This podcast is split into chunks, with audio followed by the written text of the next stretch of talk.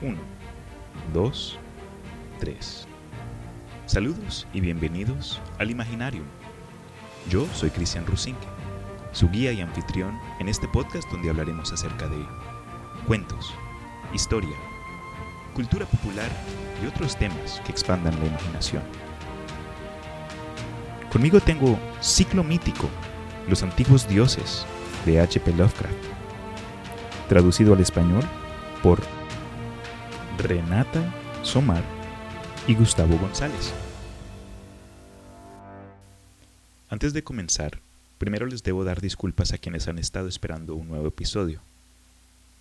Hace unas semanas regresé de una visita familiar al estado de Washington y lamentablemente me llevé la sorpresa de que mis micrófonos y mis sistemas de audio estaban teniendo ciertos problemas. Adicionalmente estoy pasando por un cambio de horario en mi trabajo y... En fin, no quiero llenarle los oídos con más excusas. Pero lo bueno es que gracias a la ayuda de mi novia y un poco de investigación online, encontré cómo solucionar los problemas técnicos que he tenido y a partir de este punto estoy emocionado y preparado para seguir adelante. Este episodio va a ser algo único por lo que será la primera vez que narro uno de mis cuentos favoritos por este gran autor. La historia en sí es The Color Out of Space, o El color que cayó del cielo, el cual en mi opinión es uno de los mejores que H.P. Lovecraft escribió.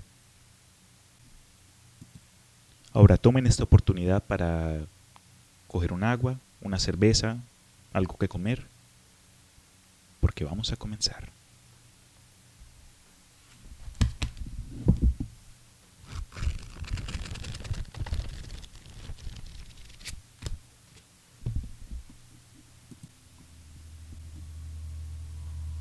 Al oeste de Arkham, las colinas se lluerguen, salvajes, y hay valles con cerrados bosques que jamás han sido cortados por un hacha.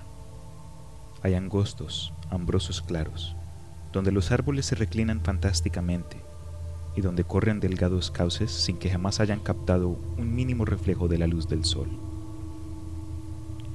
En las laderas más propicias existen granjas, antiguas y rocosas, con cabañas cubiertas de musgo, ruminando eternamente historias de los viejos misterios de Nueva Inglaterra. Pero estas ahora están del todo vacías, con las anchas chimeneas desmoronándose y los muros de gravilla cambándose bajo los techos aburjadillados. Sus antiguos moraderos se han marchado y los extranjeros no les gusta vivir ahí. Los franco-canadienses lo intentaron, los italianos trataron y los polacos vinieron y se fueron. No se trata de alguna característica visible o audible, o incluso tocable. La causa pertenece al mundo de lo imaginario. El lugar no es bueno para imaginar y no propicia sueños reparadores durante la noche. Debe ser esto lo que mantiene alejados a los extranjeros, pues el viejo Amy Pierce nunca les ha contado ninguno de sus recuerdos de los días extraños. Amy, cuya mente ha estado un poco alterada por los años, es el único que permanece ahí o que alguna vez habla de los días extraños. Y se atreve a hacerlo porque su casa está muy cerca del campo abierto y de los caminos transitados alrededor de Arkham. Alguna vez hubo un camino por las colinas y a través de los valles que iba directo hasta donde ahora está el páramo condenado pero la gente dejó de utilizarlo, y se abrió una ruta nueva que daba un largo rodeo hacia el sur. Todavía se pueden encontrar rastros del camino antiguo en medio de la maleza nacida del avance de la naturaleza, y algunos de estos sin duda permanecerán incluso cuando la mitad de las hondonadas sean inundadas para hacer la nueva represa. Luego los oscuros bosques serán talados y el páramo condenado quedará inactivo muy profundo, bajo las aguas azules cuya superficie reflejará el cielo y ondeará bajo el sol. Y los secretos de los días extraños serán uno con los secretos de las profundidades, uno con la oculta sabiduría del viejo océano y con todo el misterio de la tierra primigenia. Cuando fui a las colinas y valles para prospectar la nueva presa, me dijeron que el lugar estaba maldito. Esto me lo contaron en Arkham, y como es un pueblo muy antiguo y lleno de leyendas de brujas, pensé que lo de la maldición debía ser algo que las abuelas susurraban a los niños durante siglos.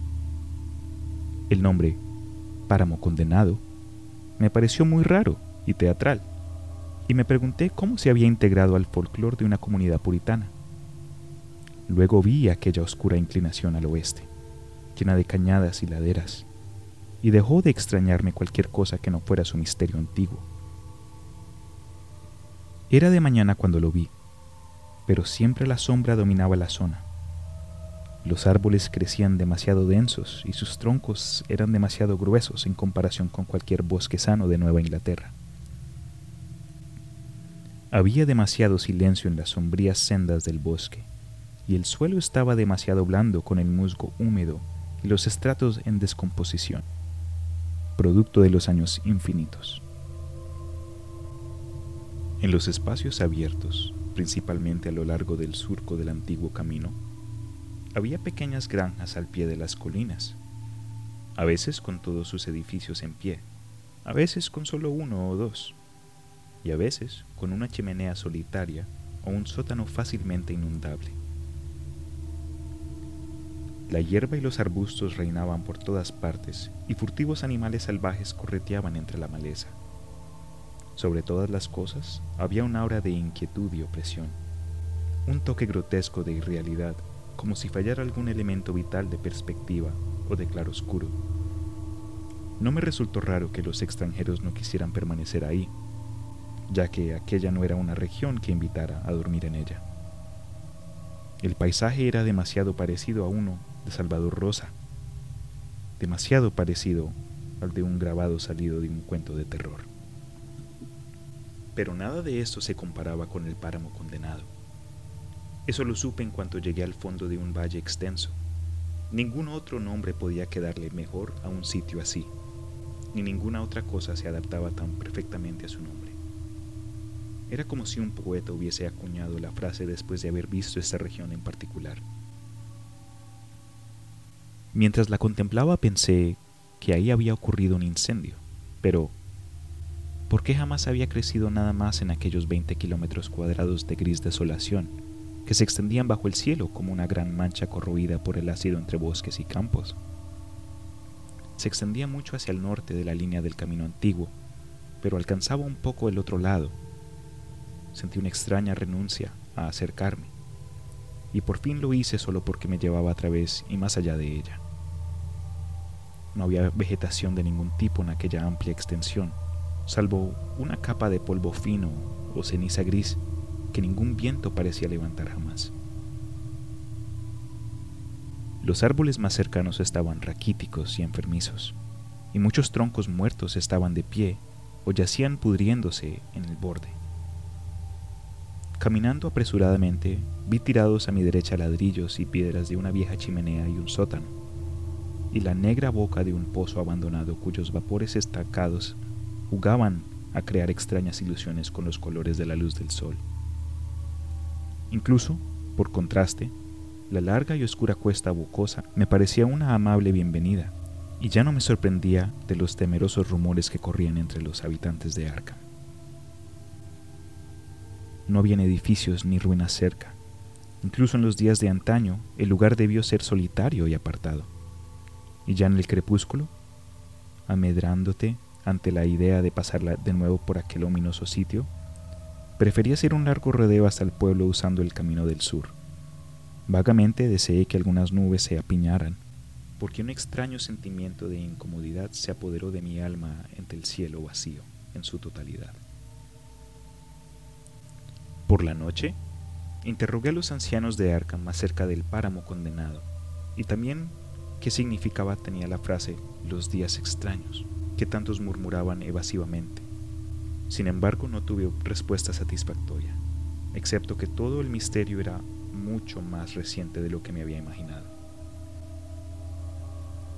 Para nada se trataba de una vieja leyenda, sino de algo que había ocurrido durante la vida de quienes hablaban conmigo. Sucedió en los años 80. Una familia desapareció o fue asesinada. Los relatores no querían precisarlo, y como todos ellos me dijeron que no prestara atención a las locas historias del viejo Amy Pierce, lo busqué a la mañana siguiente, después de escuchar que vivía solo en una vieja casa, en ruinas frente al lugar donde los árboles comenzaban a espesarse. Era un lugar aterradoramente viejo y había empezado a emanar el leve olor repugnante que tiene las casas que han estado en pie demasiado tiempo. Solo tras llamar con insistencia logré que el anciano se levantara, y cuando se asomó tímidamente a la puerta, pude ver que no se alegraba de verme. No estaba tan débil como yo preveía, mas sus ojos languidecían de manera curiosa, y sus ropas desarregladas y barba blanca lo hacían parecer muy desgastado y menguado. Sin saber cómo hacer para incitarlo a que me hablara de su historia, fingí que estaba trabajando le hablé de mi prospección y le hice algunas preguntas vagas acerca del, distrito. Era un hombre más brillante y más educado de lo que habían hecho creer, y antes de que me diera cuenta, comprendió más que cualquiera de los hombres con quienes había hablado en Arkham. No era como los otros aldeanos que habían conocido en la zona donde iban a construirse las reservas. De él no hubo protestas por las millas de antiguo bosque y de tierras cultivables que serían anegadas aunque quizás las hubiera hecho, de no ser porque su hogar quedaba fuera de los límites del, futuro lago. Todo lo que mostró fue alivio, consuelo ante el inminente destino de los valles por los cuales había vagabundeado toda su vida. Ahora, bajo el agua, estaría mejor, mejor bajo el agua desde los días extraños. Y con esta aceptación, su ronca voz se hizo más apagada mientras su cuerpo se inclinaba hacia adelante y el dedo índice de su mano derecha empezaba a señalar, tembloroso e impresionante. Fue entonces cuando escuché la historia. Y mientras la áspera voz divagaba de su relato, yo me estremecía una y otra vez, a pesar de que era un día de verano en pleno. Tuve que interrumpir al narrador con frecuencia en sus desviaciones uniendo puntos científicos que solo él conocía por lo que había dicho un profesor, aunque no llegara a, comprenderlos, o llevar los huecos donde fallaba la lógica y la continuidad. Cuando terminó, no me extrañó que su mente estuviera un poco enloquecida, o que la gente de Arkham no deseara hablar demasiado acerca del páramo condenado. Me apresuré a regresar a mi hotel antes del anochecer, pues no quería que las estrellas se alinearan sobre mi cabeza al aire libre. Al día siguiente regresé a Boston para dar mi informe. No podía ir de nuevo hasta aquel oscuro caos de, antiguos bosques y laderas, ni enfrentarme otra vez con aquel maldito Eriel gris donde el pozo lúgubre abría sus fauces al lado de los ladrillos y rocas derruidos. La represa sería construida muy pronto y todos aquellos antiguos secretos quedarían a salvo por siempre bajo las profundas aguas.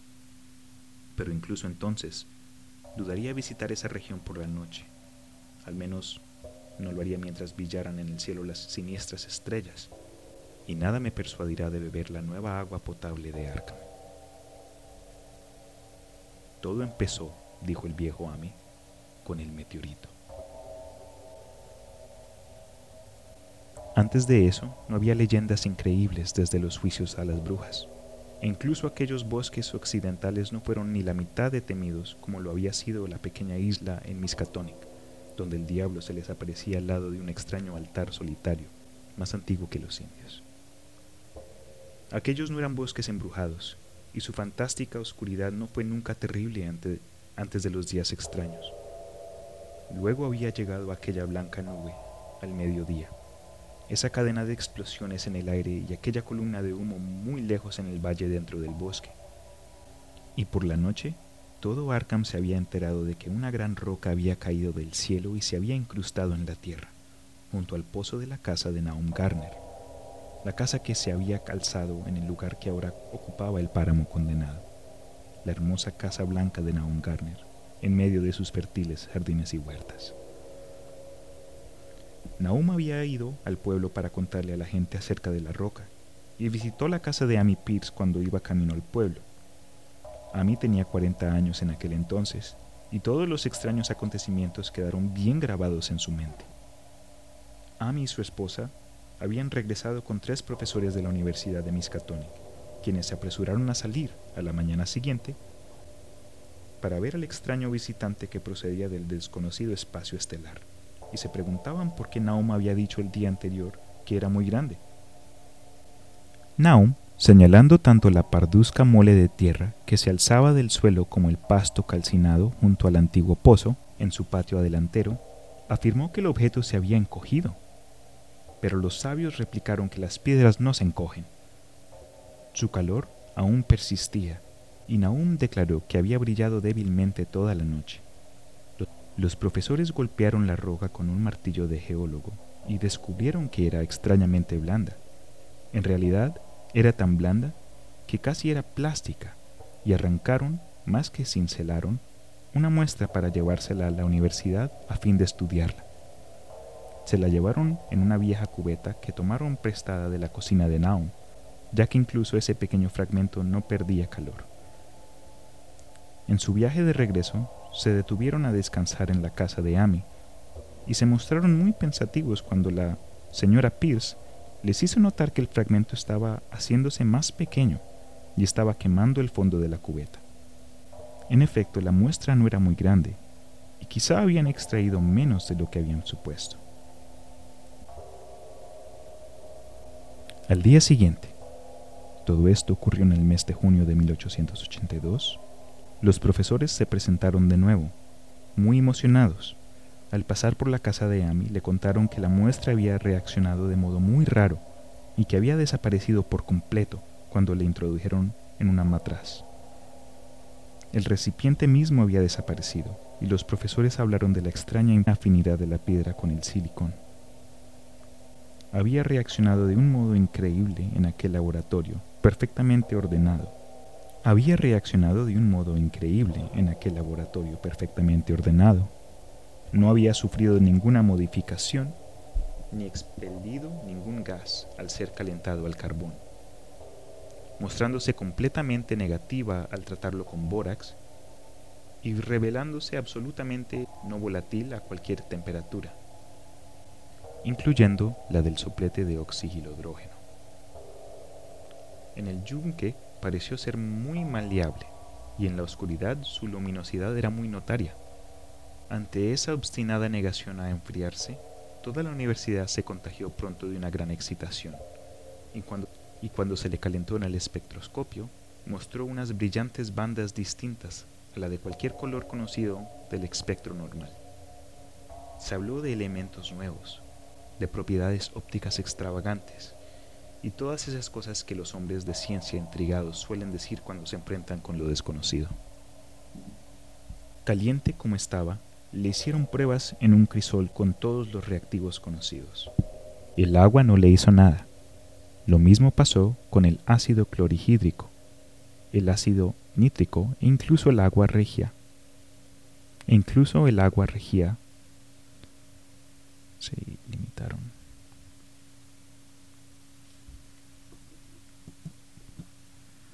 El ácido nítrico e incluso el agua regía se limitaron a silbar y salpicar sobre su irrebatible invulnerabilidad.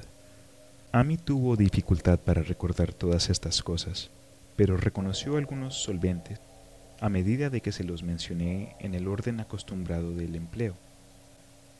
Amoníaco y sosa cáustica, alcohol y éter, el nausebundo bisulfito de carbono y una docena más pero aunque el peso iba disminuyendo con el tiempo y el fragmento parecía enfriarse ligeramente, los solventes no mostraron cambio alguno que demostrara que habían atacado a la sustancia. Pero, más allá de todo la duda, se trataba de un metal.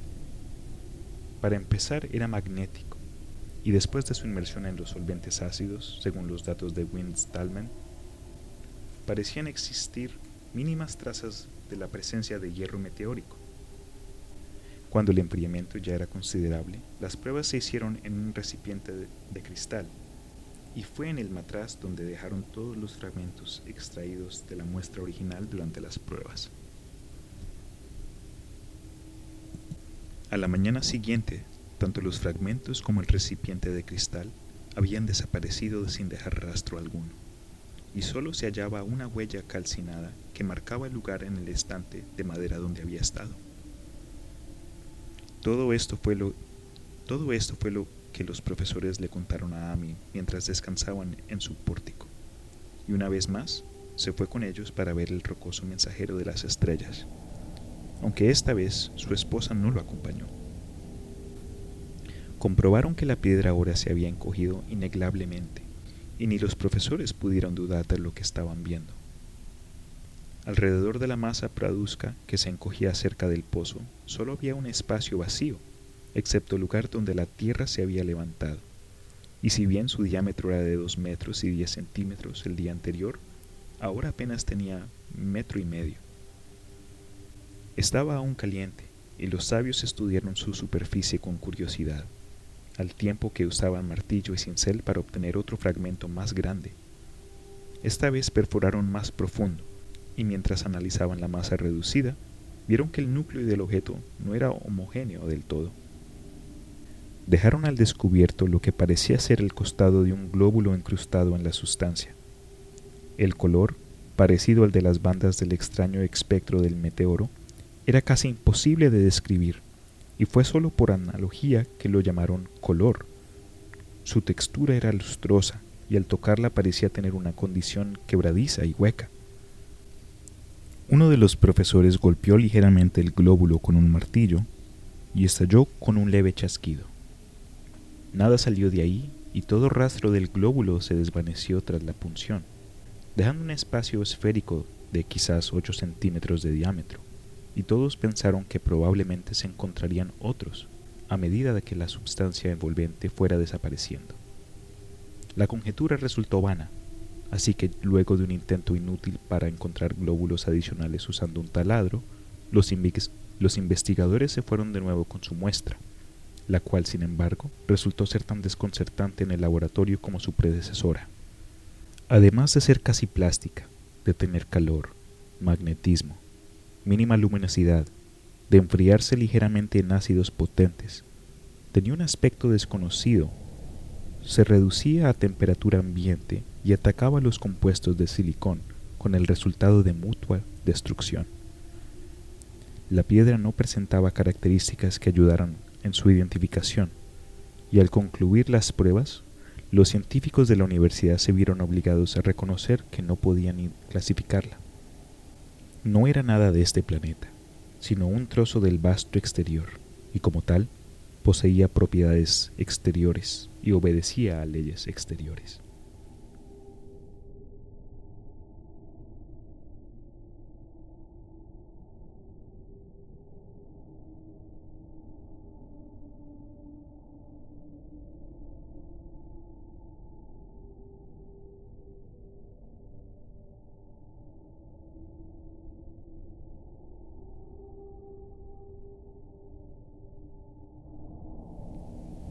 Aquella noche hubo una tormenta, y cuando los profesores acudieron a casa de Naum el día siguiente, se encontraron con una amarga decepción.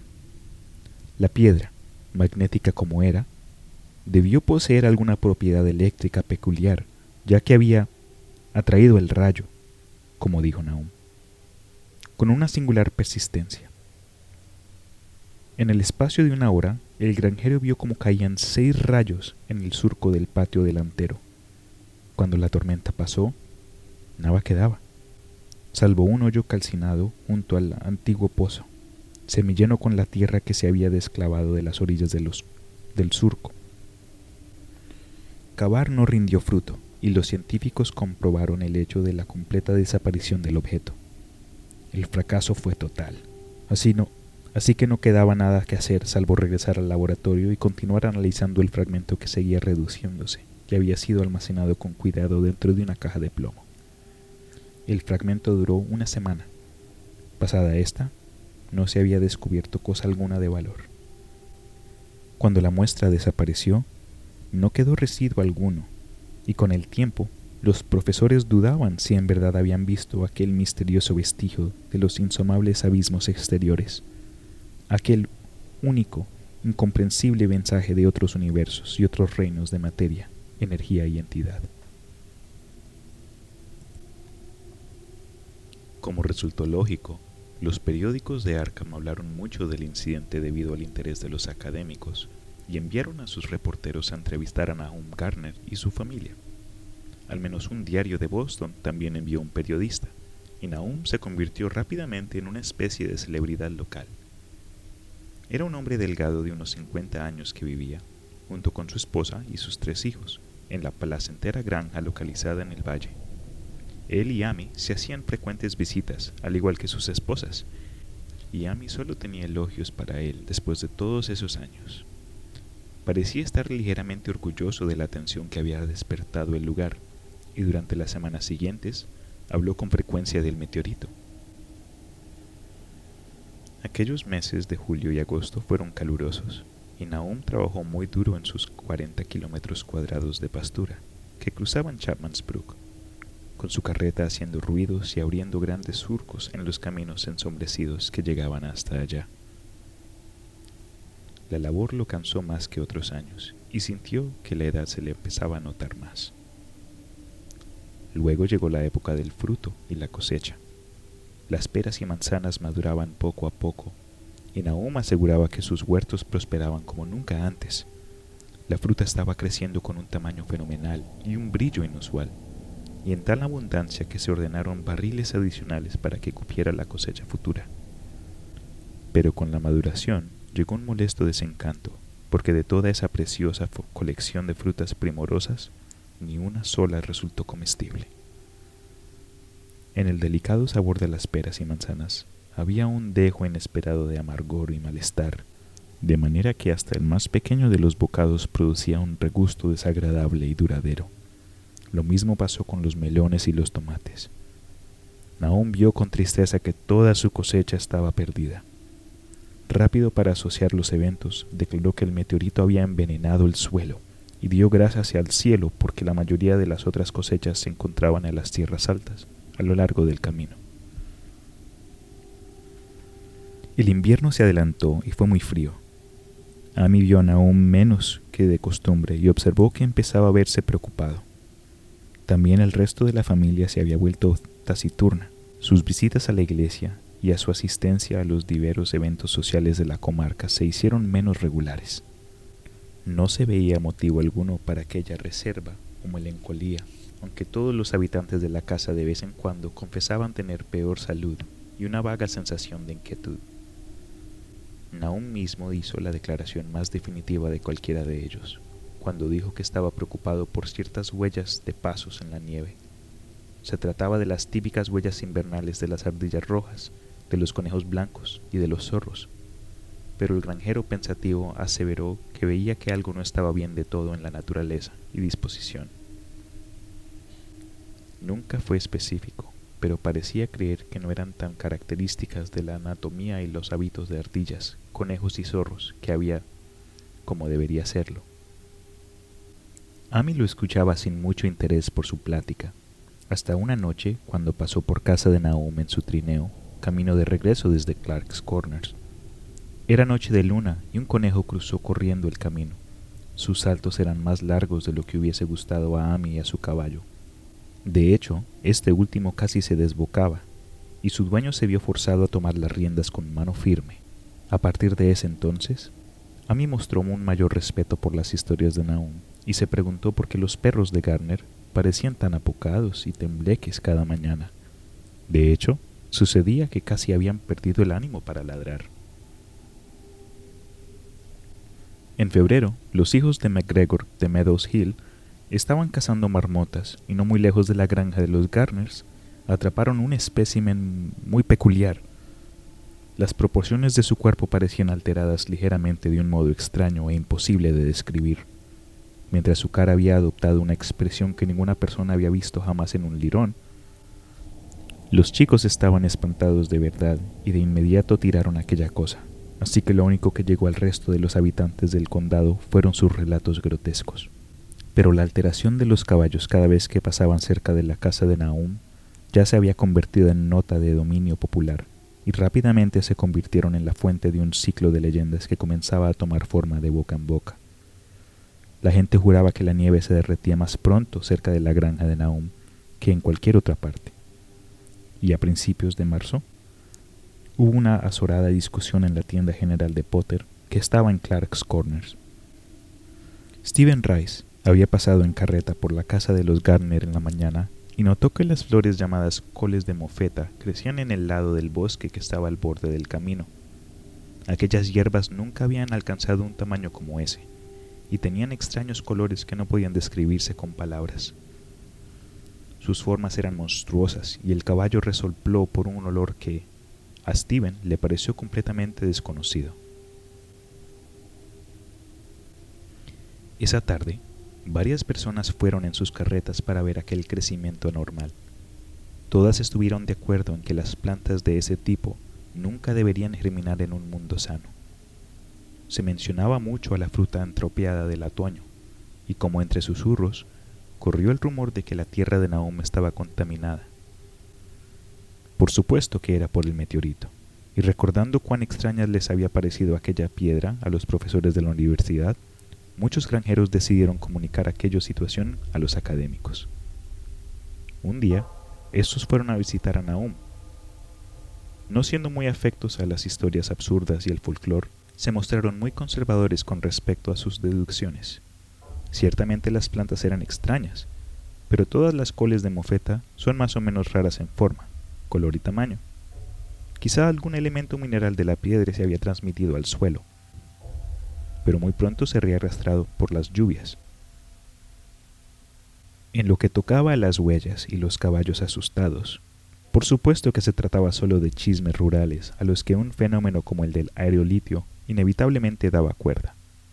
En realidad, los hombres instruidos no daban al menor valor a esas habladurías, pues los pueblerinos supersticiosos siempre dirán y creerán cualquier cosa. De esa manera, los profesores se mantuvieron disgustados y ajenos a los sucesos acaseídos durante los días extraños. Solo uno de ellos, cuando se le dieron dos frascos con polvo para su análisis durante un trabajo policial que se realizó año y medio después, recordó que el extraño color de aquellas coles de mofeta era muy similar a uno del espectro de luz anómalo que mostraba el fragmento de meteoro en el espectógrafo de la universidad y a ese otro del frágil glóbulo que se halla incrustado en la piedra venida desde la inmensidad. Las muestras de este caso de análisis arrojaron al principio las mismas bandas extrañas, aunque luego perdieron esa propiedad.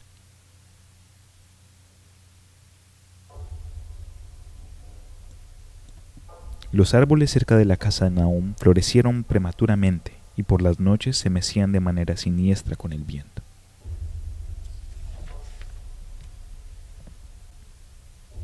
El segundo hijo de Naum, Tadeus, un chico de 15 años, creo que también se mecían cuando no hacía viento, pero ni siquiera los más chismosos dieron crédito de aquello. Sin embargo, era cierto que había inquietud entre la gente. Toda la familia Garner desarrolló el hábito de escuchar a escondidas, aunque no los sonidos que ellos pudieran nombrar conscientemente. De hecho, los que escuchaban era más bien producto de cuando parecía que la conciencia estaba medio ausente. Por mala suerte, tales momentos aumentaron semana tras semana, hasta que se hizo comentario común que algo andaba mal con la familia de Naum. Cuando llegó la época de las primeras saxifragas, éstas aparecieron con otro color inusual. No era precisamente como el de las coles de mofeta, pero sí un tanto parecido e igualmente ignoto para todo aquel que lo vio. Nahum cortó algunas flores, las llevó a Arkham y se las mostró al editor de Gazette, pero el directivo no hizo otra cosa que escribir un artículo satírico acerca de ellas, en el cual los oscuros temores de los aldeanos eran puestos, con mucha educación, en total ridículo. Fue un error de Nahum contarle a un citadino impasible acerca de la forma en que las enormes polillas más crecidas de lo que le era normal incluso para las más grandes entre ellas, se comportaban en relación con las saxifragas. Abril trajo consigo cierta locura a la gente del campo, y comenzaron a evitar el camino más allá de la casa de Nahum, y esto llevó a que por fin la abandonaran. Era la vegetación. Todos los árboles de las huertas restoñaban con colores extraños y en el suelo pedregoso del patio y la pastura adyacente crecieron hierbas rarísimas que solo un botánico podría relacionar con la flora típica de la región. Ningún color sano, saludable, podía verse en la vida vegetal de no ser por el pasto verde y algunas hojas. En todos lados estaban, sin embargo, aquellas variantes salvajes y prismáticas de un tono primario, del todo enfermizo y que no tenía lugar entre los conocidos en esta tierra. Las disentras se convirtieron en algo que encerraba una amenaza siniestra, y las sanguinarias crecieron sin control en sus preversiones cromáticas. Amy y los Garner pensaron que la mayoría de los colores tenían una familiaridad espeluznante, y coincidieron en que les recordaba al del frágil glóbulo en el interior del meteoro. Naum aró y sembró su campo de 40 kilómetros cuadrados y el lote de las sierras altas, pero no hizo nada con las sierras que circundaban la casa. Él sabía que no tenía sentido hacerlo y esperaba que los extraños brotes de ese verano arrastraran consigo toda la toxicidad del suelo. Ahora él estaba preparado para casi cualquier cosa y se había acostumbrado a esa sensación de tener cerca algo que quería ser escuchado. El que los vecinos evitaran su casa lo afectó, por supuesto, pero afligió mucho más a su esposa. Los chicos estaban un poco mejor porque iban a la escuela todos los días, aunque no podían evitar estar asustados por tantos rumores. Tadius, un jovencito particularmente sensible, era quien sufría más por ello. En mayo llegaron los insectos, y la granja de Naum se convirtió en una pesadilla de zumbidos y patas que trepaban o se escabullían. La mayoría de las criaturas no parecían tener sus aspectos o movimientos usuales, y sus hábitos nocturnos contradecían toda experiencia anterior con su especie. Los Garner comenzaron a vigilar por las noches. Observaban en todas direcciones al azar, buscando algo. Ninguno sabía explicar qué.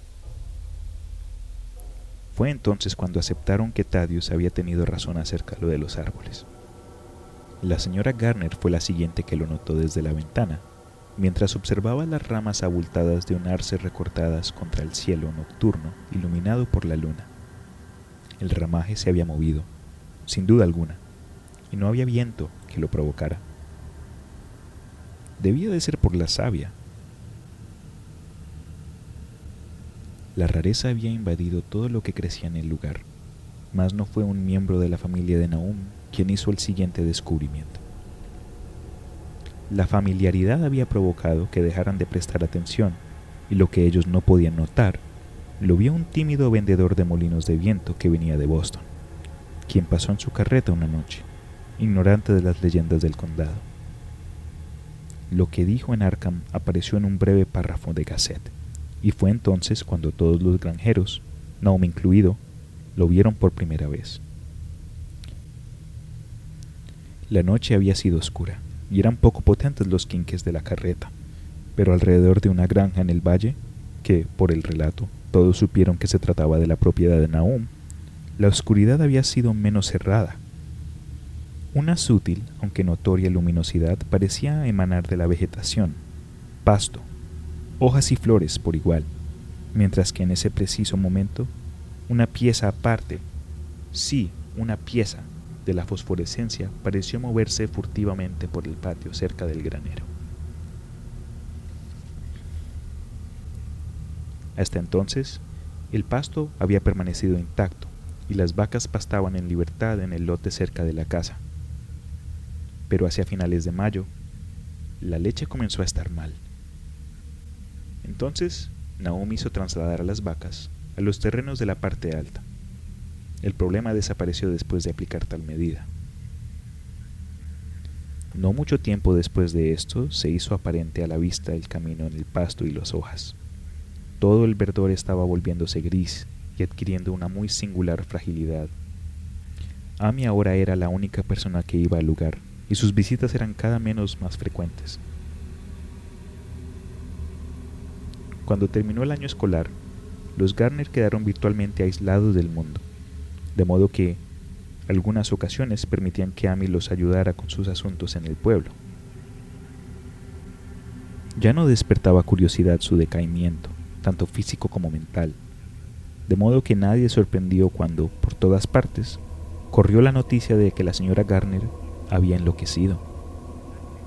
Sucedió en junio, cerca del aniversario de la caída del meteoro. La pobre mujer gritaba cosas acerca de seres indescriptibles que flotaban en el aire. En su discurso delirante no había un solo sustantivo específico, sino únicamente verbos y pronombres.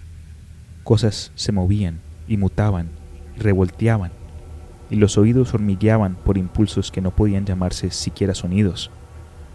Se habían llevado algo. A ella le estaban drenando de alguna cosa. Algo que no debía de existir se estaba aferrando a ella. Alguien tenía que mantener eso alejado de ella. Nada estaba completamente inmóvil por las noches. Las paredes y las ventanas cambiaban. Naum no la envió al asilo del condado, sino que la dejaba triambular por la casa, pues no parecía ser un peligro para ella misma ni para los demás. Incluso cuando cambió su expresión, él no hizo nada. No obstante, cuando los chicos comenzaron a tenerle miedo, Thaddeus casi se desmayó por la manera en que ella le hacía muecas. El granjero decidió mantenerla bajo llave en el ático. Por Julio, ella ya no decía palabras y en lugar de caminar, gateaba. Antes de que pasara otro mes, Naum tuvo la loca impresión de que ella brillaba ligeramente en la oscuridad, igual que, ahora lo veía claramente, toda la vez, toda la vegetación cercana.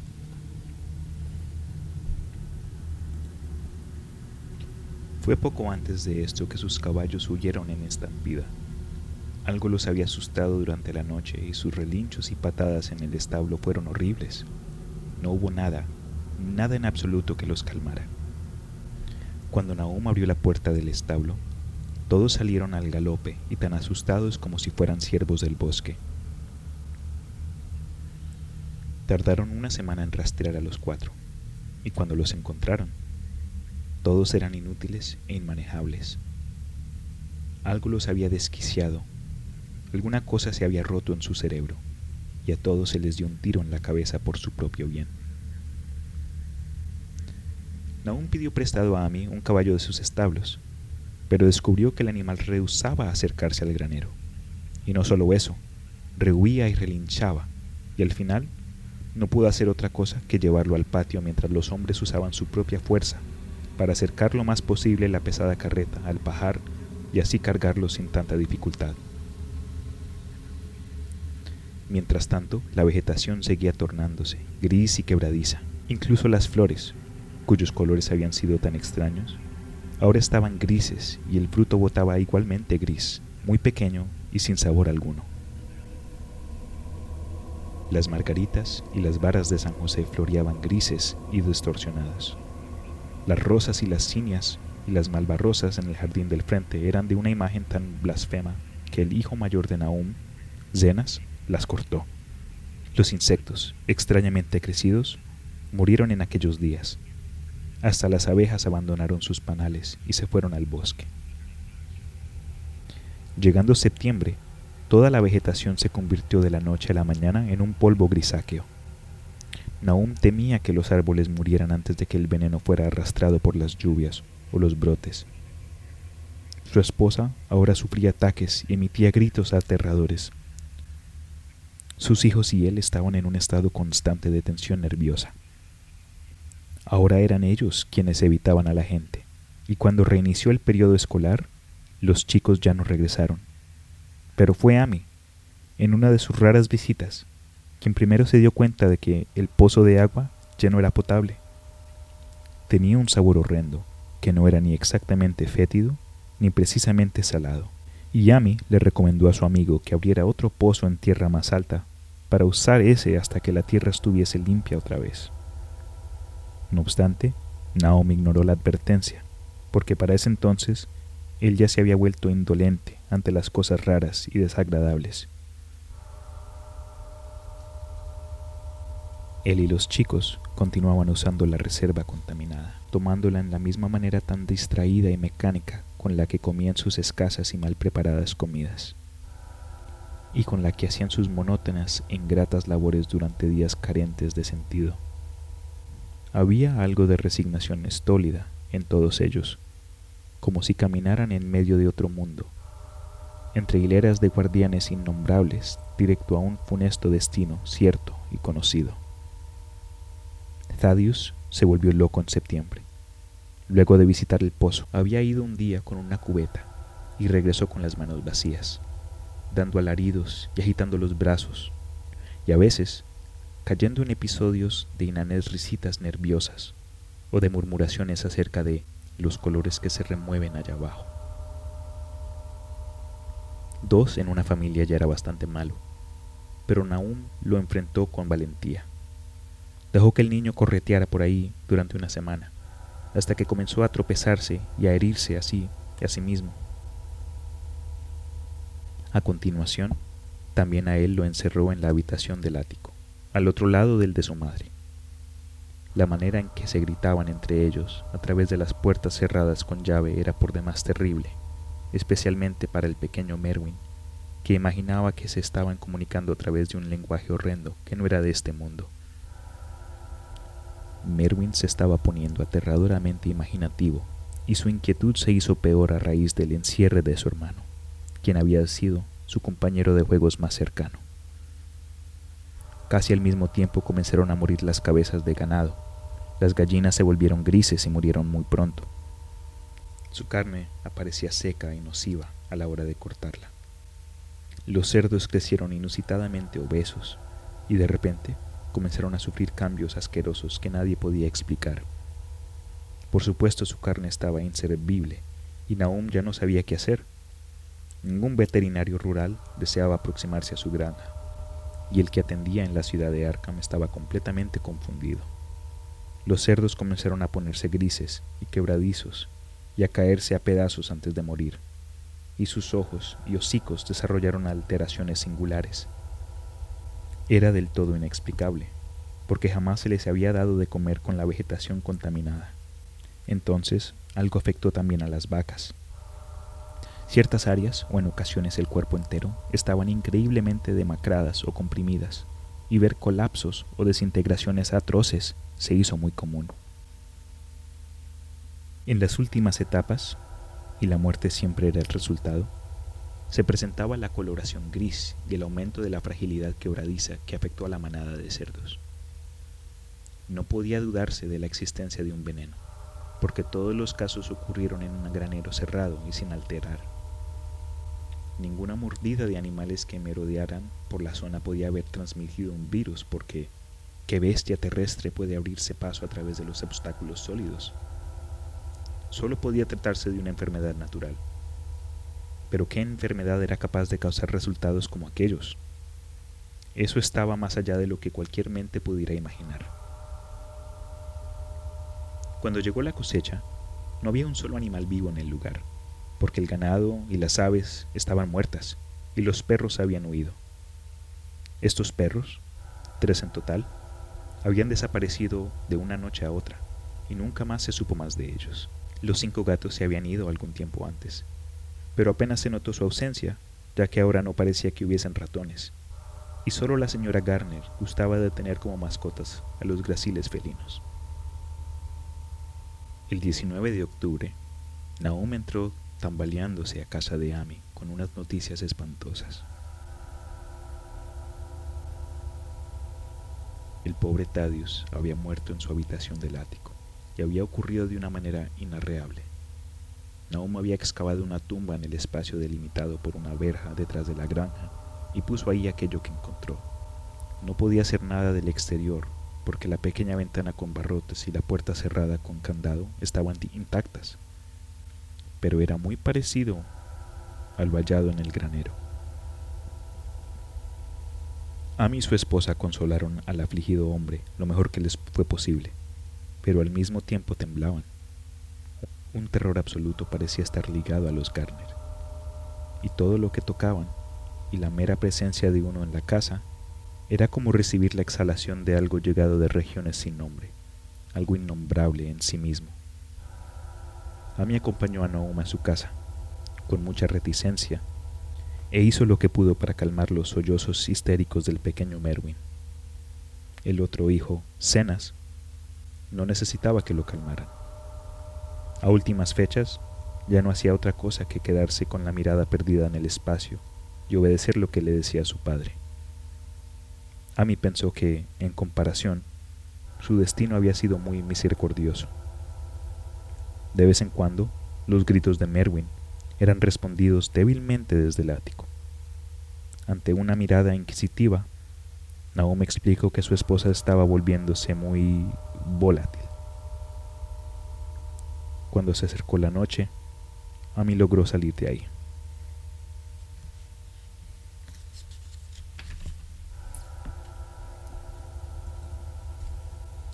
Ni siquiera la amistad había logrado que él se quedara en ese sitio, cuando comenzó a verse el tenue fulgor de la vegetación y los árboles. Parecían haberse mecido sin que hubiese viento.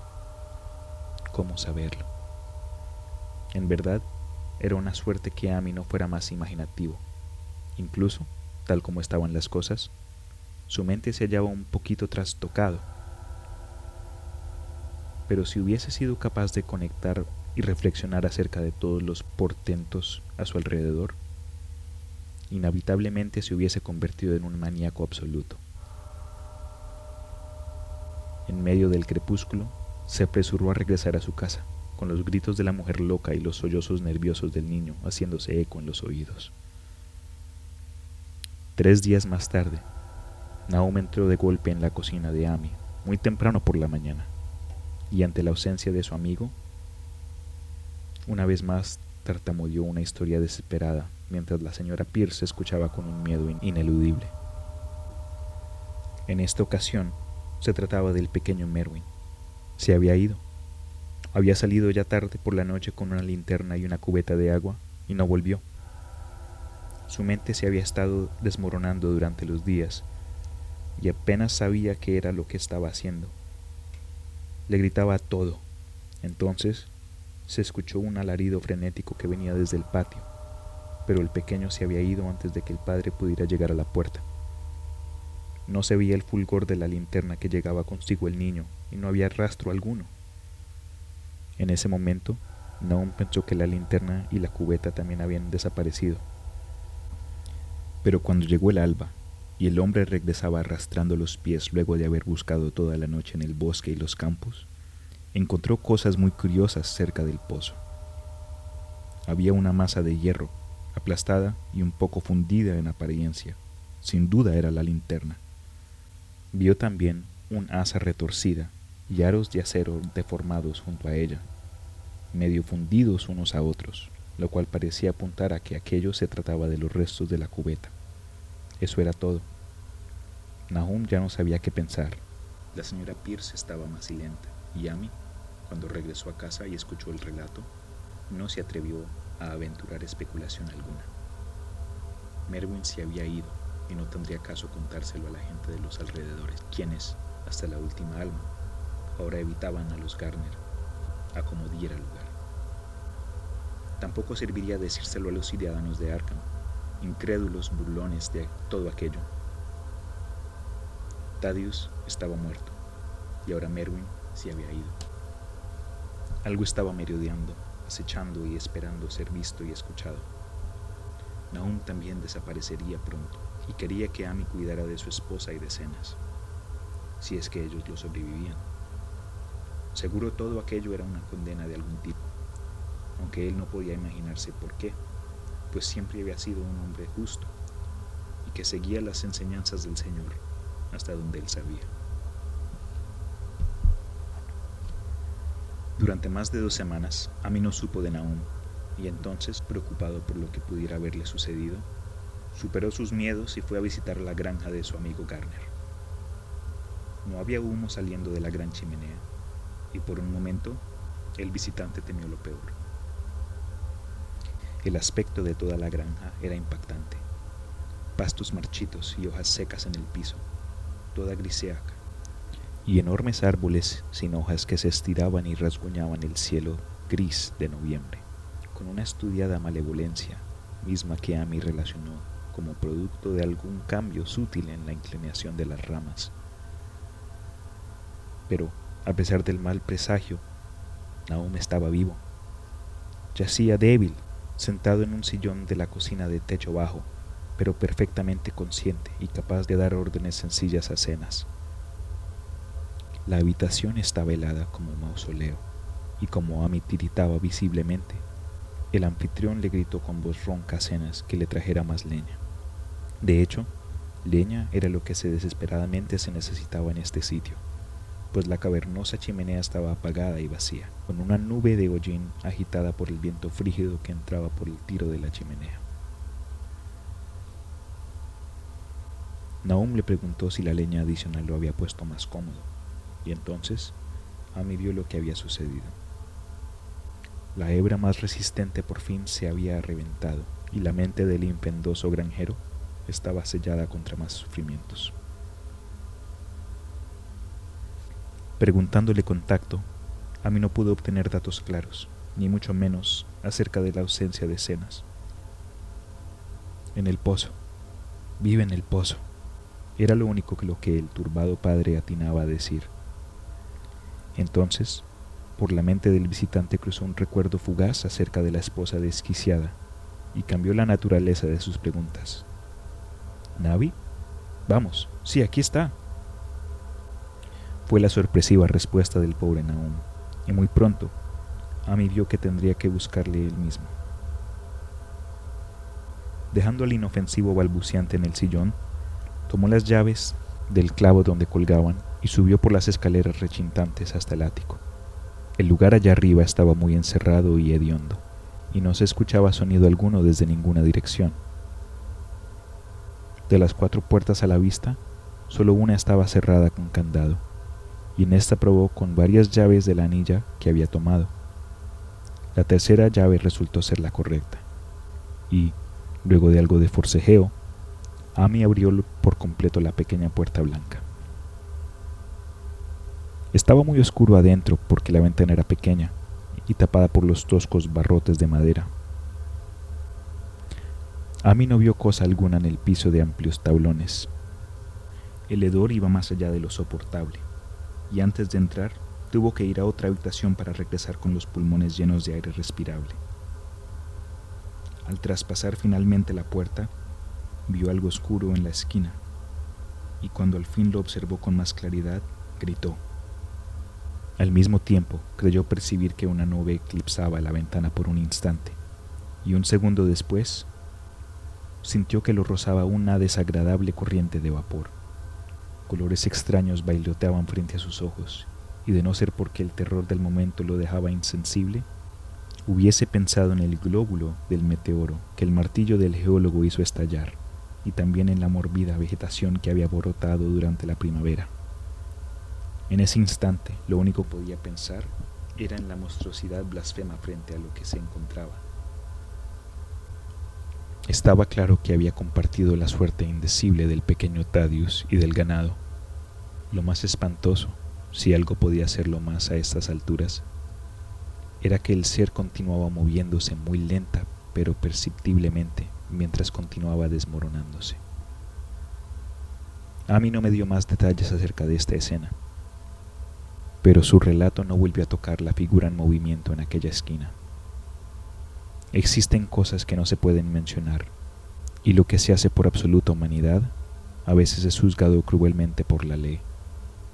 Yo supongo que no quedó alguna cosa que se moviera en el cuarto del ático, y que dejar ahí algo capaz de moverse habría sido un acto tan monstruoso como condenar a cualquier, a cualquier ser sensible a un tormento eterno. Cualquiera, salvo un granjero estoico, si hubiese desmayado habría perdido la razón. No obstante, Amy atravesó el portal con conciencia plena y encerró aquel secreto maldito tras de sí. Ahora tendría que lidiar con Naum. Tenía que alimentarlo y atenderlo, y llevarlo a algún lugar donde pudiera cuidar de él.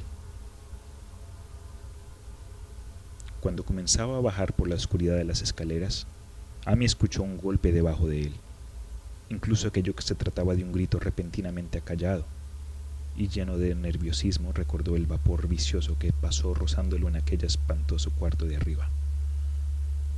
¿Qué presencia fue agitada por sus gritos y su entrada a la habitación? Detenido por un miedo indefinible, escuchó algunos sonidos en la planta baja. Sin duda alguna, parecía como el sonido de algo que se arrastraba pesadamente y un detestable ruido pegajoso como si se tratara de alguna impia, demoníaca forma de succión. Con un sentido de la asociación llevado a alturas febriles, pensó irresponsablemente en lo que había visto en escaleras arriba. Dios santo, qué maléfico mundo de pesadilla era este en el que se había adentrado.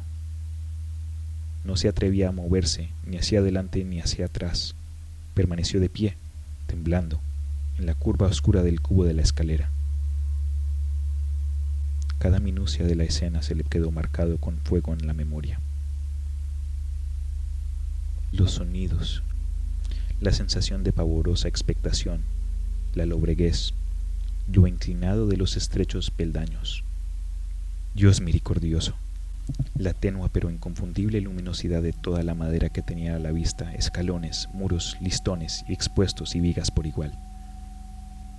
Entonces, desde el exterior, llegó un frenético relincho del caballo de Ami, seguido inmediatamente por un estrépito que indicaba una huida enloquecida.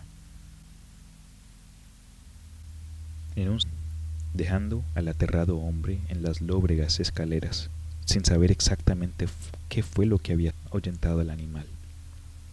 Pero eso no era todo. Hubo otro sonido allá afuera, una especie de salpicadura, agua. Debió ser el pozo. Él había dejado al caballo héroe sin atar cerca de ahí. De seguro la carreta había golpeado y tirado una piedra hacia el interior del pozo y la pálida fosforescencia brillaba en la detestable y antigua madera. Dios, qué vieja era aquella casa, construida en su mayoría antes de 1670, y el techo abujardillado no antes de 1730. Unos ligeros arañazos sonaban claramente en el piso escaleras abajo, y Amy empuñó con más fuerza el pesado palo que había recogido en el ático para cumplir ciertos propósitos controlándose poco a poco. Terminó su descenso y caminó con decisión hacia la cocina, mas no completó su recorrido porque lo que había buscado ya no estaba ahí. Había venido a su encuentro y aún seguía vivo, de algún modo. Si se había arrastrado o si lo había acarreado alguna fuerza externa, a mí no podía decirlo. Pero la muerte estaba detrás de esos sucesos. Todo había ocurrido durante la última media hora, pero el colapso, la coloración gris y la desintegración ya estaban muy avanzadas. Había una horrenda fragilidad quebradiza y fragmentos secos estaban, estaban descamando y cayendo del suelo. Amy no podía tocarla, pero miró horrorizado la distorsionada parodia de lo que antes fuera un rostro. ¿Qué era, Naum? ¿Qué es lo que era? Le susurró y los labios partidos y abultados fueron capaces de emitir una última, entrecortada respuesta.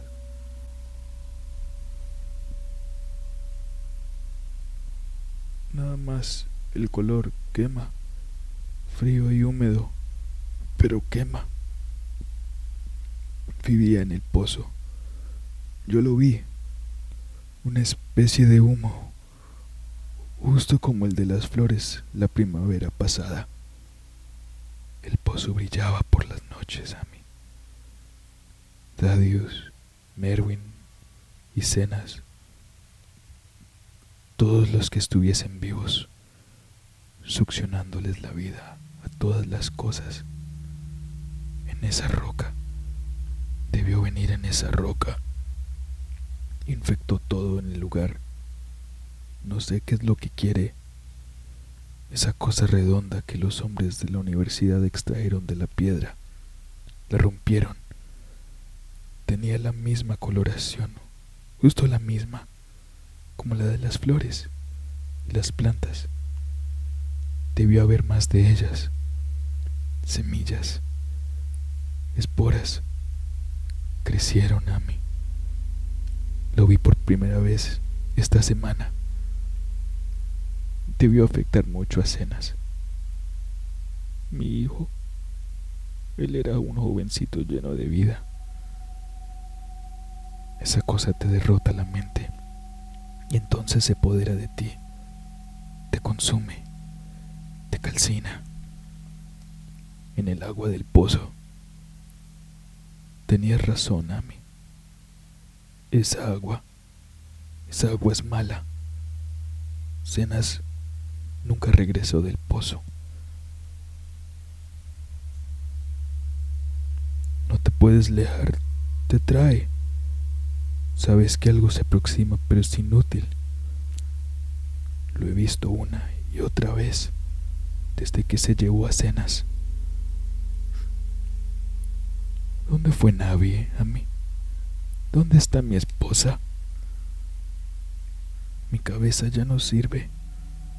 No me acuerdo cuándo le lleve a comer. La trepará si no somos cuidadosos. Solo un color. Su cara empieza a tener ese color algunas veces cuando viene la noche. Y te quema. Y te succiona. Vino de un lugar a donde cosas no son como aquí. Eso fue lo que dijo uno de los profesores. Tenían razón. Ten cuidado, Ami. Aún hará algo más. Succiona la vida.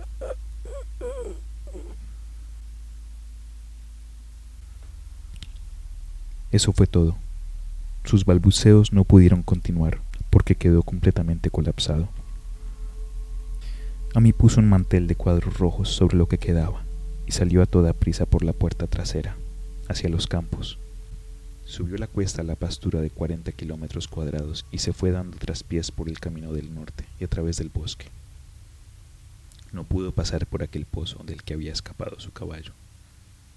Lo había visto desde la ventana y había visto que ninguna piedra se había desprendido de su borde. Entonces la carreta en su arranque precipitado no tiró cosa alguna. El chapuzón había sido otra cuestión, algo que se lanzó al interior del pozo después de lo que le había hecho al pobre Nahum. Cuando Ami llegó a su casa, el caballo y la carreta ya estaban ahí desde mucho antes, lo cual había causado gran ansiedad en su esposa. Tranquilizándola sin explicaciones, una vez más se fue rumbo a Arkham y notificó a las autoridades que la familia Garner había muerto. No les dio detalles, sino que simplemente reportó las muertes de Nahum, Navi, pues la de Thaddeus ya se, ya se tenía conocimiento, y se mencionaba que la causa había sido el mismo extraño padecimiento que había matado al ganado. También declaró que Merwin y Cenas habían desaparecido. Hubo un interrogatorio largo en la estación de policía, y al final Amy se vio obligado a llevar a tres oficiales a la granja de los Garner, junto con el forense, el médico legista y el veterinario que había tratado de los animales enfermos. Fue muy en contra de su voluntad porque la tarde avanzaba y estaba temeroso de que la noche cayera mientras ellos estuvieran en ese lugar maldito. Pero era de cierto consuelo llevar a tantas personas con él. Los seis hombres iban en una diligencia siguiendo la carreta de Amy y llegaron a la granja y llegaron a la granja apestada alrededor de las cuatro de la tarde. Acostumbrados como estaban los oficiales a experiencias atroces, ninguno de ellos permaneció, no obstante, impávido ante lo que encontraron en el ático y bajo el mantel, a cuadros que estaban en el piso principal. El aspecto completo de la granja, con su gris desolación, ya era lo suficientemente terrible, pero aquellos dos objetos que se desmoronaban iban más allá de toda descripción. Nadie podía verlos por mucho tiempo. Incluso el experto médico admitió que había, muy poco que examinar. Por supuesto que se podrían analizar muestras, así que se ocupó a obtener algunas, lo cual provocó un capítulo final.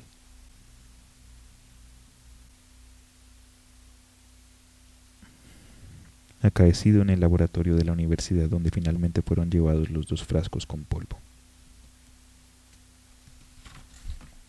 Sometidas ambas muestras al espectroscopio, se obtuvo un espectro desconocido, en el cual muchas bandas desconcertantes eran exactamente como aquellas que se obtuvieron del meteoro el año anterior.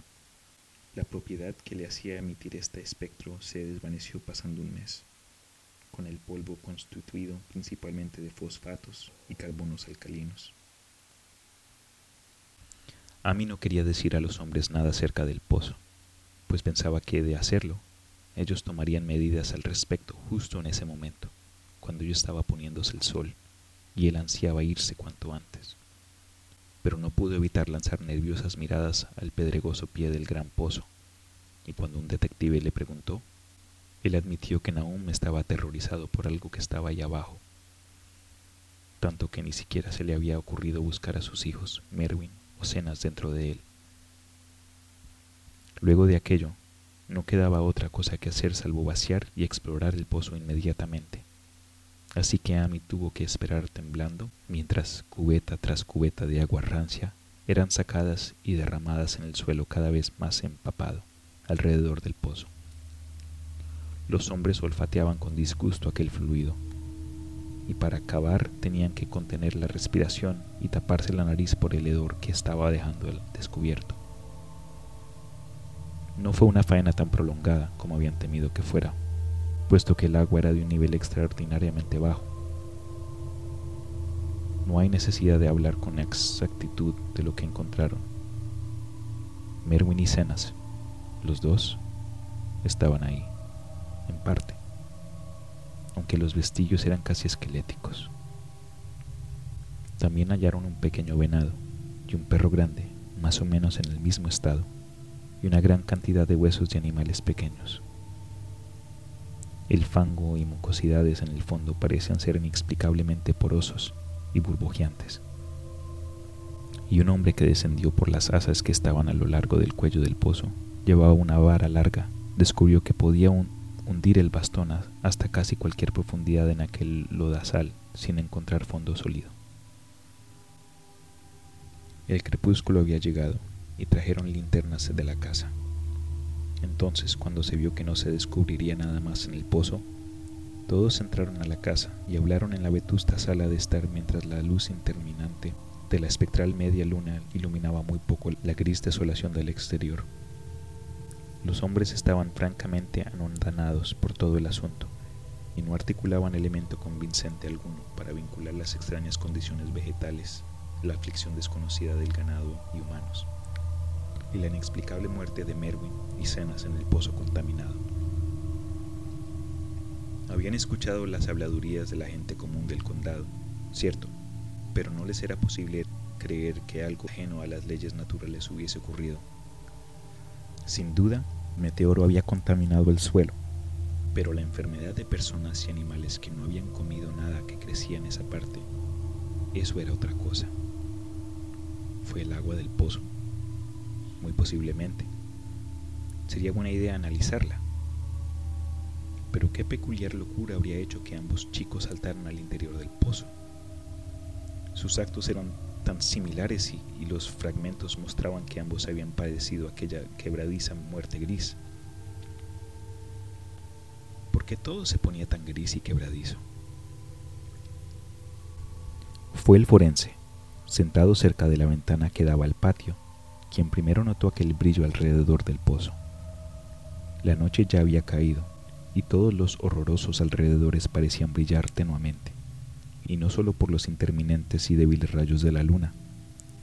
Sin embargo, ahora este nuevo brillo era algo definido y distintivo, y parecía emanar del oscuro pozo como el rayo suavizado de un reflector, creando débiles reflejos en los pequeños charcos donde se había acumulado el agua extraído de ahí tenía un color muy extraño, y una vez que todos los hombres se habían amontonado frente a la ventana, Amy dio un salto súbito.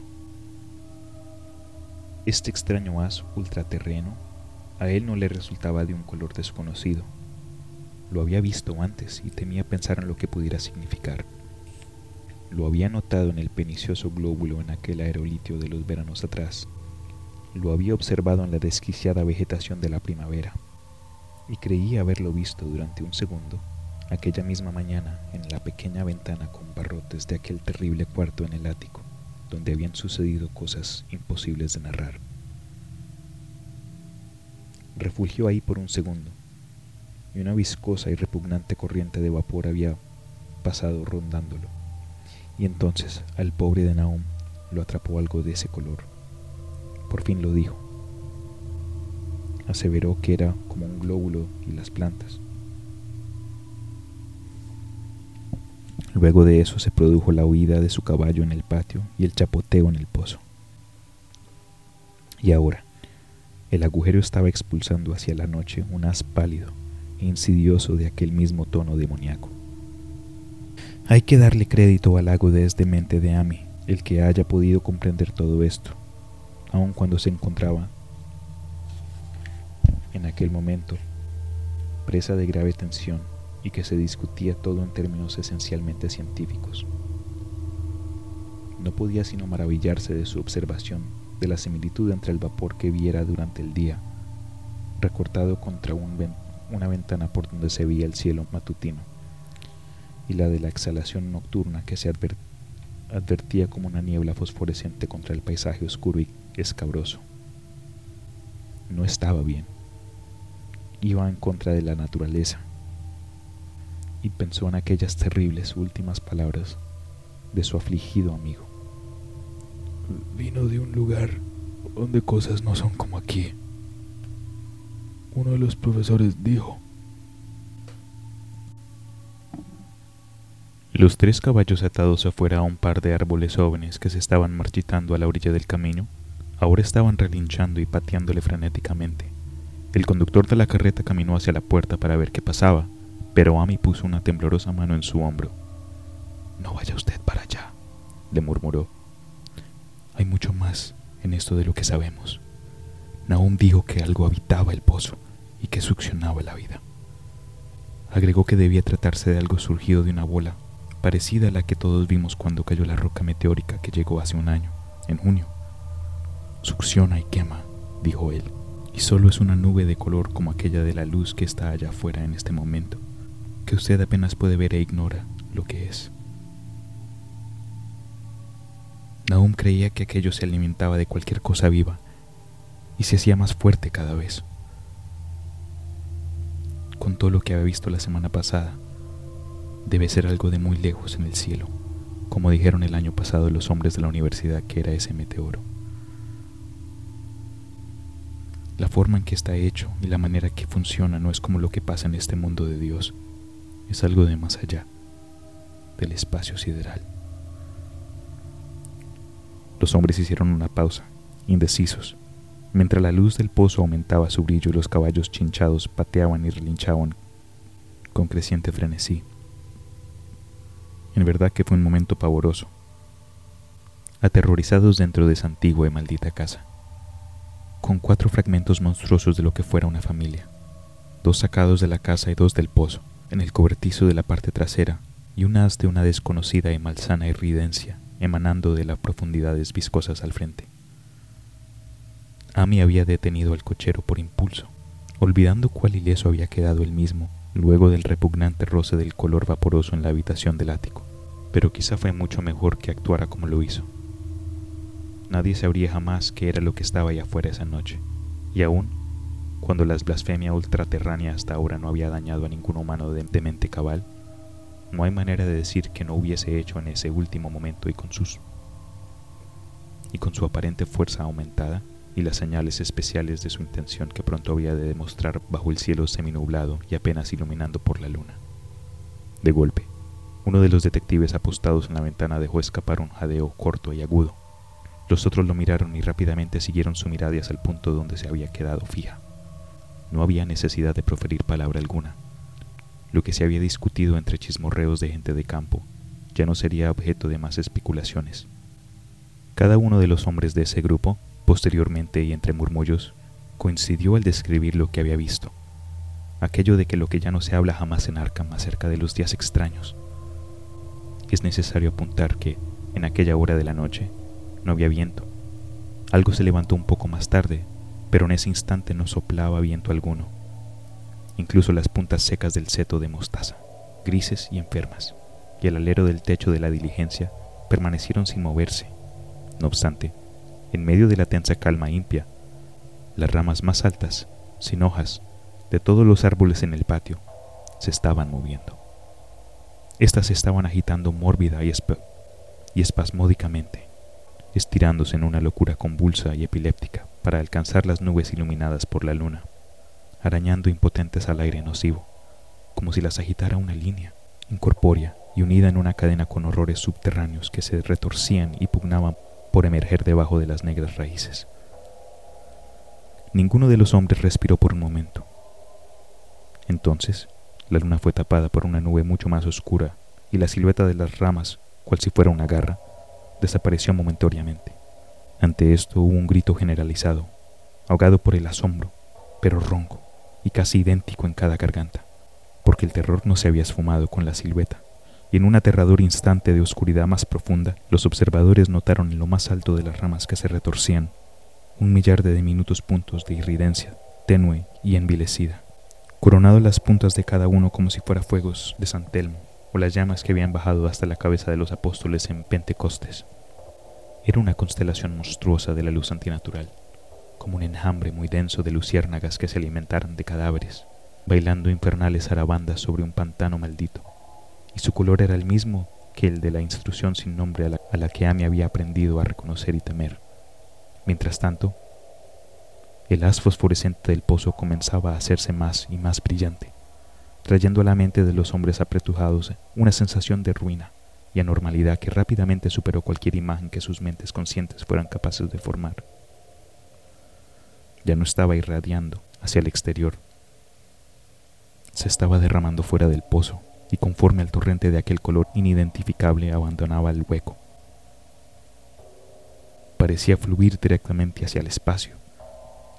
El veterinario tembló y fue hasta la puerta para poner la pesada tranca extra. Amy no se sacudió menos y tenía que jalonear y señalaba en sustitución de su voz, que le era incontrolable cuando deseaba que notaran la creciente luminosidad de los árboles. Los relinchos y las patadas de los caballos se habían vuelto completamente aterradores, pero ni un alma de las del grupo en aquella casa hubiera salido ni aunque le ofrecieran la más tentadora recompensa terrenal. Al pasar de los minutos, el brillo de los árboles se incrementaba, mientras que sus ramas, inquietas, parecían estirarse más y más hasta hacerse verticales. La madera del orco del pozo brillaba ahora, y, en ese segundo, un policía señaló con torpeza hacia unos cobertizos de madera y panales cerca del muro de piedra del oeste también estaban comenzando a brillar, aunque los vehículos amarrados de los visitantes parecían seguir intactos. Entonces hubo un gran estruendo y golpeteos en el camino, y mientras Sammy reducía la luz de la lámpara para ver mejor, todos se dieron cuenta de que los aterrados caballos habían roto el árbol de que se estaban amarrados y habían huido a toda velocidad. La impresión sirvió para destrabar varias lenguas y se intercambiaron murmullos avergonzados. Se extiende a todo el orgánico que ha estado aquí, farfulló el médico legista. Ninguno respondió. Pero el hombre que había bajado al pozo aventuró que quizás su vara había perturbado algo, alguna cosa intangible. Era horrendo, añadió. No había fondo alguno, solo cieno y burbujas y la sensación de algo ocultándose allá abajo. El caballo de Amy aún pateaba y pafiaba ensordecedoramente en la vereda exterior y casi ahogó el débil balbuceo de las reflexiones dísperas. Vino de aquella piedra, creció allá abajo, atrapó todo lo vivo, se alimentó de ellos mente y cuerpo. Dad, Merwin, Cenas, Navi. Naum tuvo haber sido el de último. Todos ellos bebieron el agua, se fortalecieron con ellos. Surgió del espacio, vino Vino desde donde las cosas no son como aquí. Ahora ya se está yendo a su hogar. En ese punto, dado que la columna de color desconocido repentinamente brillaba con más intensidad y empezaba a entretejerse en pesadillescas formas apenas sugeridas, cada observador se figuró cosas distintas. Y del pobre caballo, héroe, aún amarrado, salió un sonido que ningún hombre había oído hasta ese entonces ni oirá después.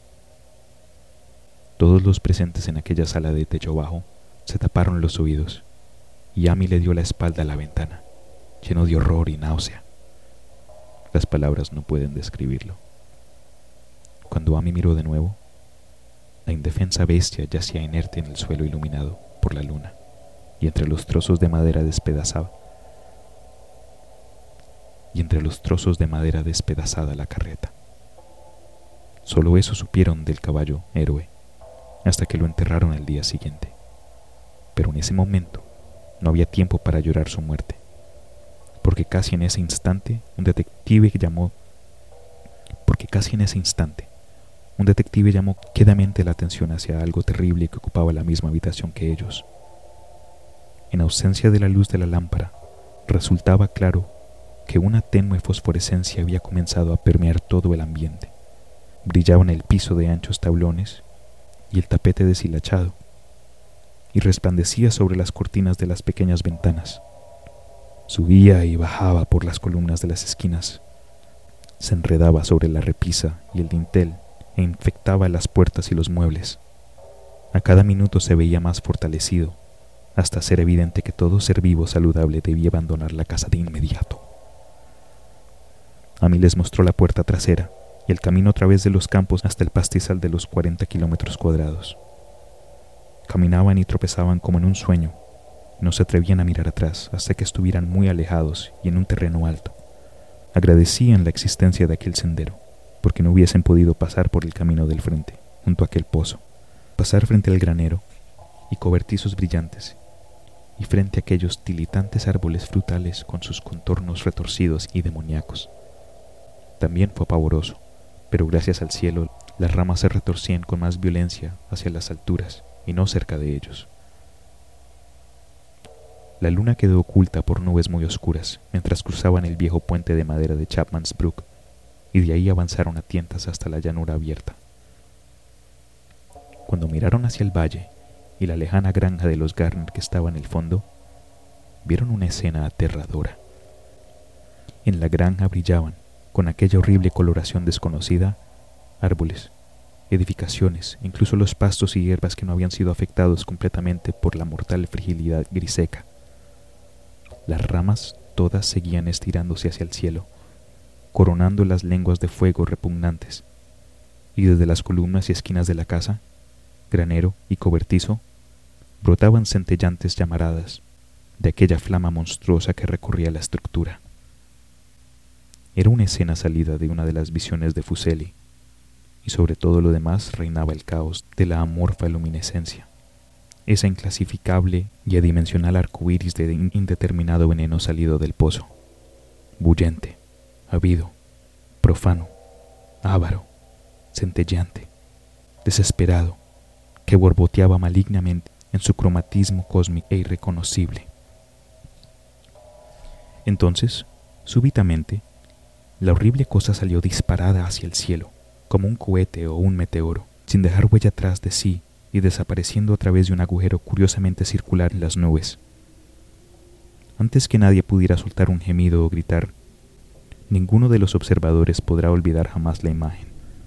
Y a mí miró con ojos perdidos hacia las estrellas de signos, Deneb centelleando más que las otras, donde el desconocido color se había fundido con la Vía Láctea. Pero su atención fue llamada rápidamente hacia la tierra por el sonido crocante en el valle. Era solo eso, solo el sonido de madera desgajonándose y chasqueando, en una explosión como muchos otros del grupo juraban. No obstante, el resultado había sido el mismo, porque en un instante caleidoscópico brotó de la maldita granja condenada un cataclismo refulgente, y al parecer eruptivo, de chispas y sustancia antinaturales, haciendo borrosa la visión de los pocos que la presenciaron y mandando hacia el cenit un torrente nebuloso de fragmentos de un color y una forma que nuestro universo debe, necesita borrar por medio de vaporosas volutas que se arremolinaban en sí mismas, siguieron a la gran monstruosidad que se había desvanecido, y un segundo más tarde también había desaparecido. Detrás, abajo, solo había oscuridad, a la que los hombres no se atrevieron a regresar, y a su alrededor comenzaba a soplar un viento cada vez más fuerte, que parecía llegar en lúgubres, ajenas ráfagas provenientes del espacio interestelar yugía y bramaba, y azotaba los campos y los bosques desfigurados en un salvaje frenesí cósmico. Hasta que pronto el corrillo de hombres temblorosos se dio cuenta de que no lograrían nada al esperar que la luz de la luna les mostrara lo que había quedado allá, debajo de la granja de Naum. Demasiado azorados para siquiera aventurar teorías, los siete hombres estremecidos caminaron de regreso a Arkham por el camino del norte Amy estaba peor que sus compañeros y les rogó que le acompañaran al interior de su cocina, en lugar de seguir directo hacia la ciudad. No quería cruzar solo la floresta mancillada y azotada por el viento que se extendía camino hacia su casa en el sendero principal. Su pasmo era mayor al de los otros, y quedó aquejado por un temor acechante que ni siquiera se atrevió a mencionar durante muchos años. Y es que, en tanto el resto de los observadores en la colina tempestuosa estoicamente habían mantenido su mirada fija en el camino, a mí miró hacia atrás, por un instante, al oscurecido valle de desolación que hasta hacía muy poco fuera del hogar de su infortunado amigo. Y en aquel lugar malsano y alejado, había visto que algo se levantaba débilmente solo para volver a hundirse de nuevo en el sitio desde el cual el enorme horror amorfo salió disparado hacia el cielo. Solo era un color, pero ninguno de los colores del cielo o de nuestra tierra. Y porque Amy reconoció ese color y supo que ese último débil ramamente aún acecharía ahí, en el fondo del pozo. Desde entonces, no ha recuperado de todo la cordura. A mí nunca regresaría a aquel lugar. Ahora ya son 44 años desde que aconteció aquel horror, pero sigue sin volver y estará muy agradecido cuando la nueva represa lo. Yo tampoco. Yo también estaré agradecido, porque no me gustó la manera en que la luz del sol cambiaba de color cerca de la boca de aquel pozo abandonado. Espero que el agua siempre sea muy profunda. Pero aún así, nunca la beberé. No creo que vuelva a visitar el condado de Arkham de ahora en adelante. Tres de los hombres que habían estado con Amy regresaron a la mañana siguiente para ver la ruina a la luz del día. Pero no había ruina alguna en realidad. Solo los ladrillos de la chimenea, las piedras del sótano algo de basurilla mineral y metálica por aquí y por allá, y el anillo rocoso que rodeaba aquel pozo funesto. Salvo por el caballo muerto de Amy, que fue remolcado y enterrado, y su carreta, que le devolvieron al poco tiempo, todo lo que alguna vez había estado vivo se había esfumado. Solo quedaban 20 kilómetros cuadrados de desierto polvoso y gris, y nada ha vuelto a crecer en ese lugar desde entonces. Hasta este día se extiende bajo el cielo como una gran mancha carcomida por ácido entre los árboles y los campos. Y los pocos que se han atrevido siquiera a verla, a pesar de las leyendas rurales, lo han llamado el páramo condenado. Las historias rurales son extrañas. A los citadinos incluso pueden parecerles más extravagantes aún pero sería bueno que los profesores de química de la universidad se interesaran en analizar el agua de aquel pozo abandonado, o el polvo gris que ningún viento parece ser capaz de dispersar. También los botánicos deberían estudiar la flora raquítica en los bordes de aquel lugar, porque podría demostrarle a la gente del condado que la mancha se está expandiendo, poco a poco, quizá un par de centímetros por año. La gente dice que el color de la hierba circunvencida no es del todo sano durante la primavera, y que los animales salvajes dejan extrañas huellas sobre la suave nieve durante el invierno. La nieve nunca se ve tan gruesa en el páramo maldito como en cualquier otra parte. Los caballos, los pocos que quedan en esta época de vehículos motorizados, se ponen inquietos en el valle silencioso y los cazadores no pueden contar con que sus perros se acerquen mucho a la capa de polvo grisáceo. También dicen que aquello influye negativamente en el carácter. Muchas personas se volvieron raras en los años siguientes a la muerte de Naum y siempre carecían de la voluntad para mantenerse alejados de ese sitio. Entonces, todas las personas resolutas dejaron la región y solo los extranjeros trataron de vivir en las ruinosas granjas. No obstante, nadie se quedó por mucho tiempo. Sus sueños nocturnos, así lo testimoniaban, eran por demás horribles en aquel grotesco condado. Seguramente la mera visión del lúgubre sitio es suficiente para agitar su mórbida imaginación.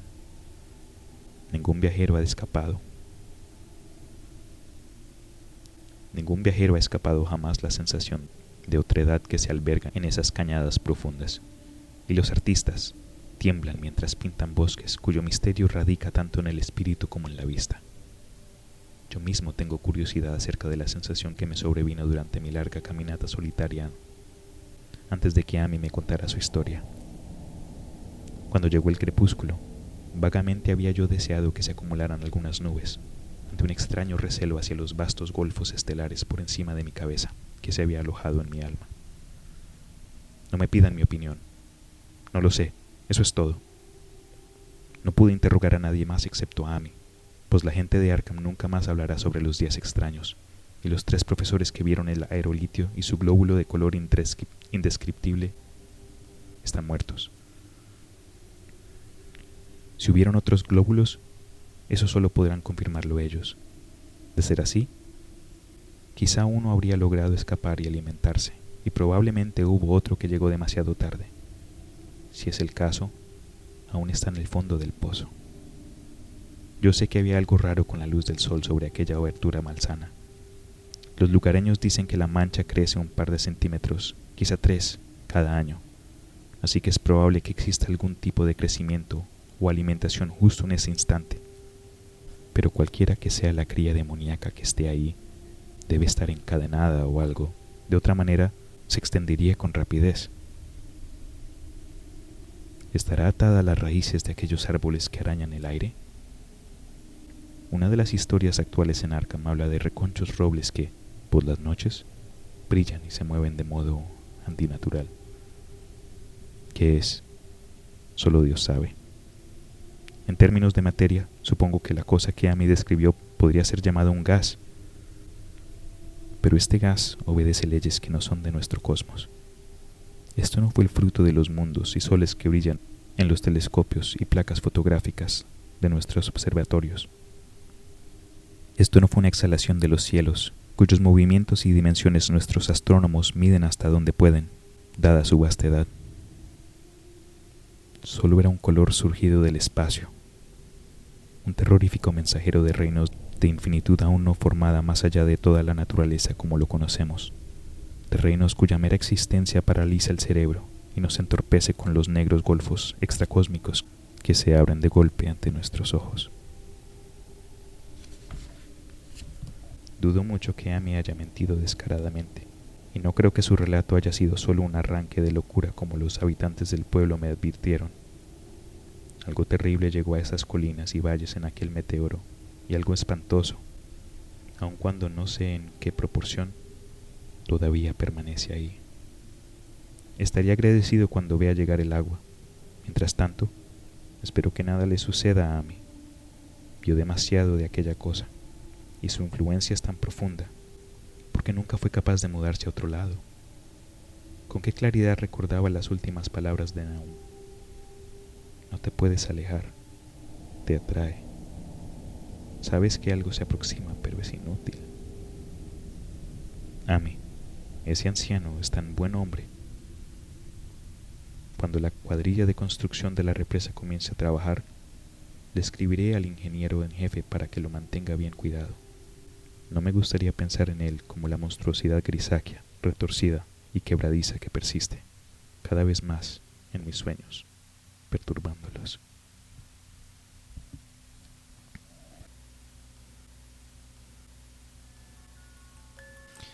Y con esto concluimos la historia del color que cayó del cielo. Les agradezco mucho por unirse a mí en este episodio y les pido disculpas por cualquier palabra que no pronuncie bien y por mi falta de inexperiencia con esta clase de narraciones. Pero de ambas maneras, espero que tengan una semana positiva y se me cuidan. Buenas noches.